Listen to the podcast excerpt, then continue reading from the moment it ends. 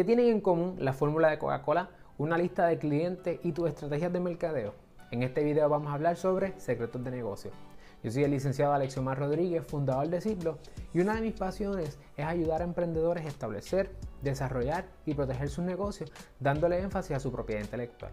Si es la primera vez que nos sintonizas, te doy la bienvenida a Derecho para Emprendedores, donde dialogamos sobre todo lo que necesitas saber para lograr el éxito en tu negocio. De paso, no olvides suscribirte a nuestra página, buscarnos en las distintas redes sociales, darle like a este video y compartirlo con otras personas también. Comenzamos. En la nueva economía, la protección de la información es cada vez más importante. A nivel local, nosotros tenemos la Ley para la Protección de Secretos Comerciales e Industriales de Puerto Rico, la Ley número 80 del 2011. La mayor parte de los modelos de negocios tienen secretos de negocio, por lo tanto, este video es para casi todos los negocios. El tiempo de duración de un secreto comercial es indefinido, siempre y cuando se mantenga como un secreto. Así que, a la hora de uno proteger secretos comerciales, las personas que uno más debe mirar son los empleados, y el personal de la compañía que tiene acceso a esta información. ¿Qué es un secreto comercial o un secreto de negocio? Pues es información que tiene valor económico o te provee una ventaja comercial. Esta información no es de conocimiento común y no es accesible por medios apropiados. Esa palabra es clave. Esa información tiene que ser secreta, es decir, ha sido objeto de medidas razonables de seguridad, dependiendo tu negocio y tu capacidad o poder adquisitivo, y todas estas medidas buscan o procuran mantener la confidencialidad de esta información. Así que, ¿cuáles son los medios inapropiados por los cuales una persona no puede tener acceso a esta información? Por ejemplo, los secretos de negocio te protege a que alguien se apropie ilegalmente de la información, se la robe por soborno, dolo, engaño, incumplimiento contractual o interceptaciones eh, de comunicaciones sin la debida autorización o espionaje. Decir, que te hagan, que te hackeen las cuentas, las llamadas, los mensajes, etc. Contra estos medios inapropiados, la ley te protege. ¿Contra quién? Contra la persona que lo está, eh, que está infringiendo ese derecho. Así que hay una excepción aquí importante. los secretos de, negocio no te protegen contra el reverse engineering o la ingeniería inversa, que es cuando una persona coge un, digamos, la fórmula de Coca-Cola y empieza a jugar con ella, la descompone químicamente y logra eh, conseguir cuál es la fórmula. Contra eso no está protegido y tampoco está protegido contra creaciones independientes. Por lo tanto, pueden haber otras personas con el mismo secreto y nadie lo sabe porque después de todo son secretos. El remedio por la divulgación. Si alguien, por ejemplo, un empleado de Coca-Cola tiene acceso a esa fórmula, y la divulga, Coca-Cola tendría una causa de acción contra esa persona y la ley permite dos remedios, interdicto, que es un cese desista, o daños.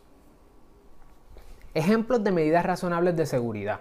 Algunas medidas son no divulgar la información a otras personas, limitar la cantidad de personas que tienen acceso a esa información, requerir a los empleados que firmen algún tipo de acuerdo de confidencialidad, guardar la información separada de otra información que es de acceso común, eh, quizás roturar la información como confidencial, puedes también eh, impedir que se reproduzca a través de impresiones o a través de ¿verdad? compartir la información dentro de la empresa.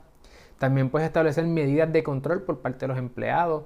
No todos los empleados tienen acceso a esa información, solamente son algunos. ¿Quiénes? ¿Cómo y por qué?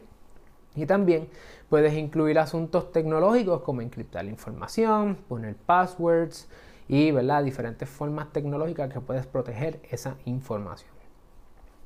Ejemplos de secretos de negocio. ¿Cuáles son?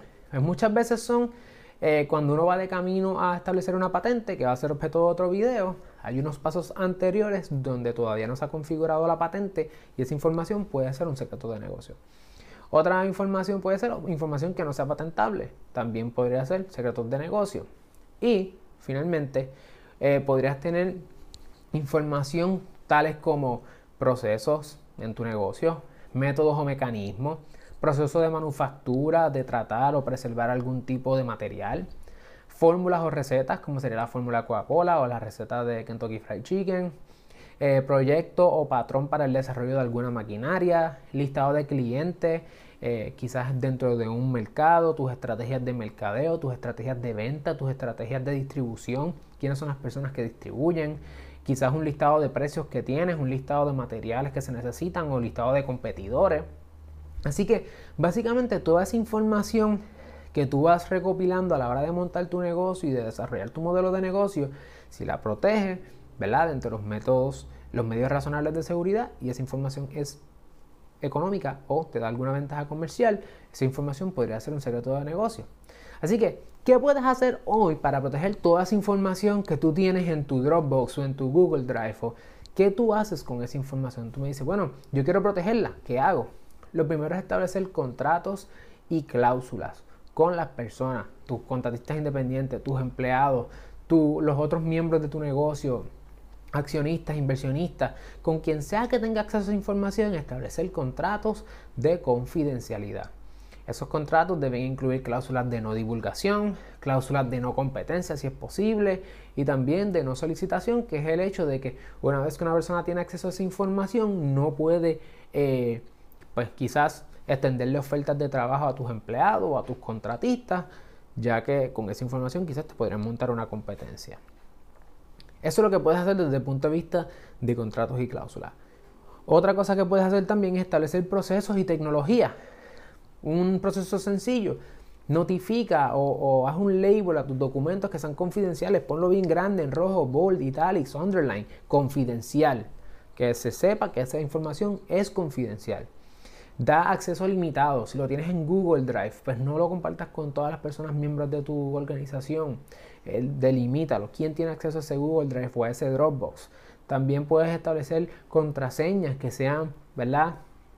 Que sean difíciles de, de uno poder eh, alcanzar o, descifrar. Establece quizás procesos para autenticar, más de dos procesos. En el caso de G Suite, que es la gente de Google, tienen diferentes procesos para tú poder tener acceso a esa información. Y aunque en ocasiones si, te, si buscas tener acceso desde otra computadora que no es la tuya, pues hay que hacer más procesos, y aunque eres tú, pero de esa forma asegura o por lo menos darle más secretividad a esa información. Y por último, puedes encriptar la información a través de tus correos electrónicos, portales seguros. Puedes utilizar eh, Proton, Virtue y otros tipos de softwares que te permiten mantener esa información de forma confidencial. Así que en este video hablamos de secretos de negocios, una breve introducción eh, sobre secretos de negocios. Si tienes alguna duda o comentario, Mira, simplemente escriben en los comentarios abajo, los vamos a atender en videos futuros, lo podemos comentar también allí. Igual, si te interesa montar un negocio, si estás creciendo tu negocio o si necesitas proteger tu negocio, siéntate en la confianza de contactarnos, hacer una cita con nosotros y de esa forma podemos ayudarte a echar tu negocio para adelante. Gracias.